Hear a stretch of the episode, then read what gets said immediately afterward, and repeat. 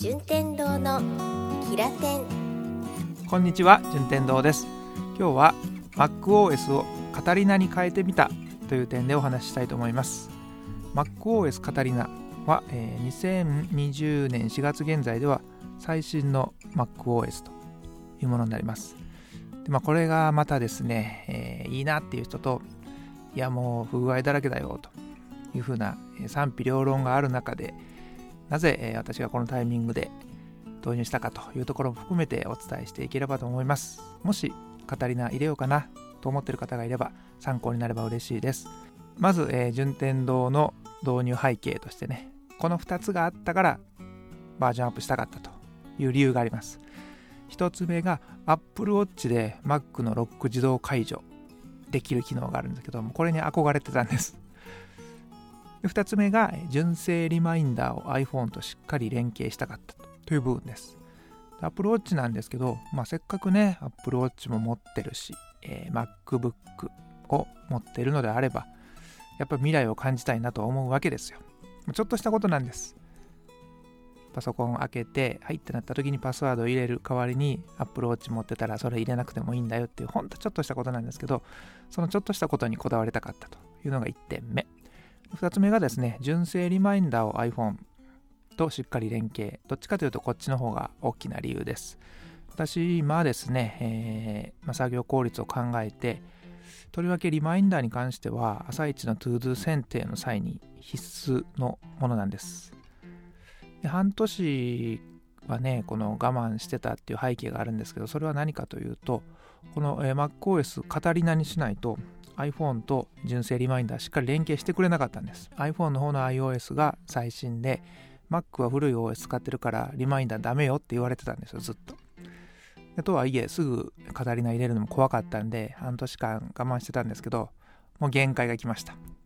もうあかんと思って。で、ToDo をね、決める際のリマインダーなんとか使いたいなと思って、えー、決意しております。ただこれに関してはね、後日談というか導入してからまた別の、問題が発生しておりますんで、その辺は別の項目でお伝えしようかなと思います。まあ、この2つの理由からですね、カタリナ導入したというのが私の背景です。で周りにね、Mac ユーザーが少ないっていうのもあったんで、もうカタリナいいよとか、その議論すらなかったというところなんで、えー、思い切って私が行動してみたというところです。MacOS のカタリナ、そもそもこれは何なんだというところなんですが、名前の由来がですね、サンタカタリナ島っていうカリフォルニア州のロサンゼル沖にあるんですって。これは、あの、Mac を起動したら、カタリナを入れて Mac を起動したら、ドンと出てくる素敵な島の背景画像があるので、おそらくこれがカタリナ島なんだろうなと思いながら見ておりました。MacOS の、えー、いわゆるマッキントッシュ用のオペレーションシステムといえば16番目のメジャーリリースとなるがこのカタリナです。まあまあ簡単に言えば iPhone の、えー、iOS iOS にできるだけ近づけたようなインターフェースであったり、えー、セキュリティの高さであったりというものにすごく近づけてるっていうのが言われてたんですね。カタリナを入れたら iPhone とすごく連携も良くて iPhone 見てる人やったら視覚的に見てもすぐ分かるような構造になってるよというものだったんですけど、まあ、その分そういう大きなアップデート時っていうのは不具合が多くなるんで、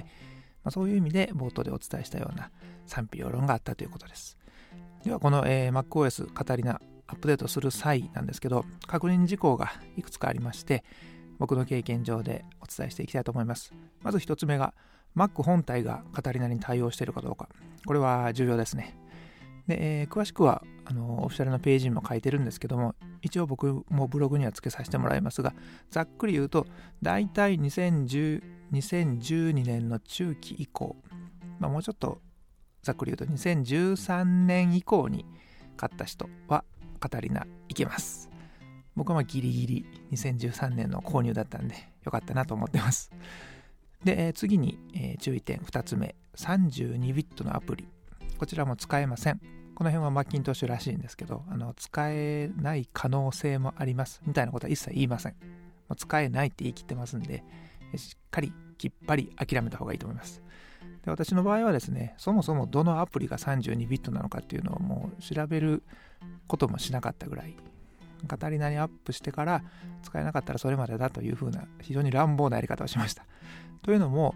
僕はそもそも、えー、アップル純正アプリとかが好きなんですよ。アップルに限らずですけどね、そのノーマルの美学っていうのを結構持ってる方なんで、純正のアプリ一番いい相性がいいものっていうのを好んで使ってたんで、まあ、アプリであったりサードパーティーっていうのはそんなに入れてなかったんです。まあ、だからこそ諦めがついたかなと思います。またですね、プリンタースキャナーなどのドライバーを必要としているものは、カタリナにあげちゃうと使えなくなる可能性もあります。でこの部分も私はペーパーレス街道まっしぐらで行っておりますので、問題なくクリアしました。まあ、そんな、えー、Mac ミニマリストを気取った私もですね、やはり問題というのが発生しましたんで、それも合わせてお伝えしていければと思います。その前にですね、一般的にこんなことが言われてるんだよというのを軽く紹介しておきますと、Bluetooth が遅くなります、遅延しますとか、起動が遅いとか、iCloud の連携が遅くなる。まあ、もっとひどいのが、スリープから復帰後に再起動が強制的に行われるとか、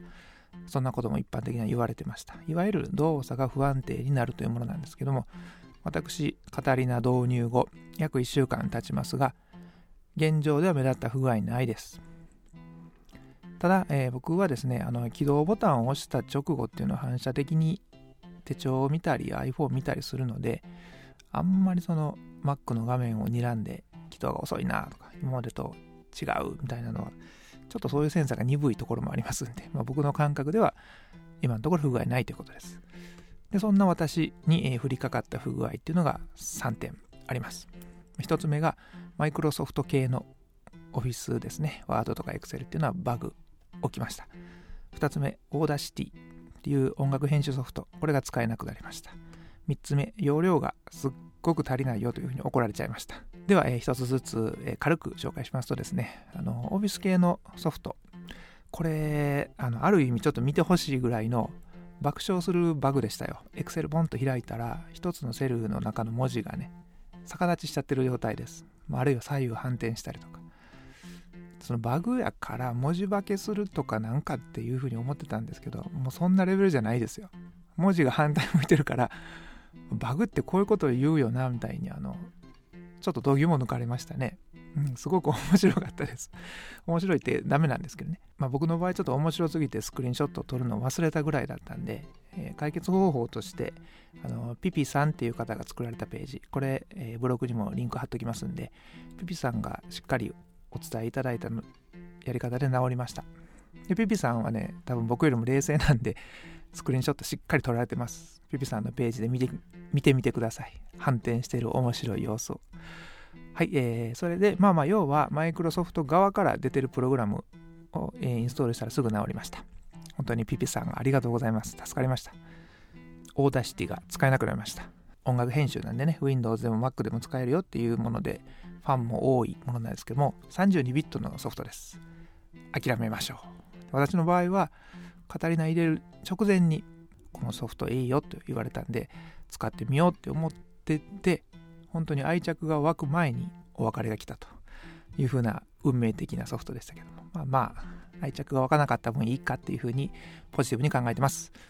で3つ目、容量が足りない。予想以上に足りなかったです。ですから、インストールとかアップルグレードしてる最中に Mac にいっぱい怒られました。まだ全然足りへんし、もっと消してください、もっと消してくださいみたいなね、ガーって言われたんで、ちょっとまあそういうような不細工な動作になりますしね、変に負荷もかかっちゃいますから、もし皆さん、カタリナ入れたいなと思ったら、だいぶ容量は確保しといてください。という形で MacOS カタリナにしてみたよというお話でした。まあ私はおおむね満足しております。やはり未来を感じれたんでね。ただビジネスユース、企業で使われる方っていうのはもうちょっと待った方が良さそうかなというのが僕の感覚です。それもこれもぐんとこうやる気を出してインストールに踏み切れたのは Mac のタイムマシンという機能があるからです。これは Mac ユーザーはご存知のように簡単にバックアップして簡単に前の状況に戻せる Windows でもよく似た機能があるんですけどもうそれよりもすごく安定感の高いものです。タイムマシンっていう名前その通りやなと思うようなものなんで。タイムマシーンに相性抜群のハードディスク僕がリピートしまくってるハードディスクとかあるんですけどそんな紹介も含めてブログにしときますんでまた参考にしてください。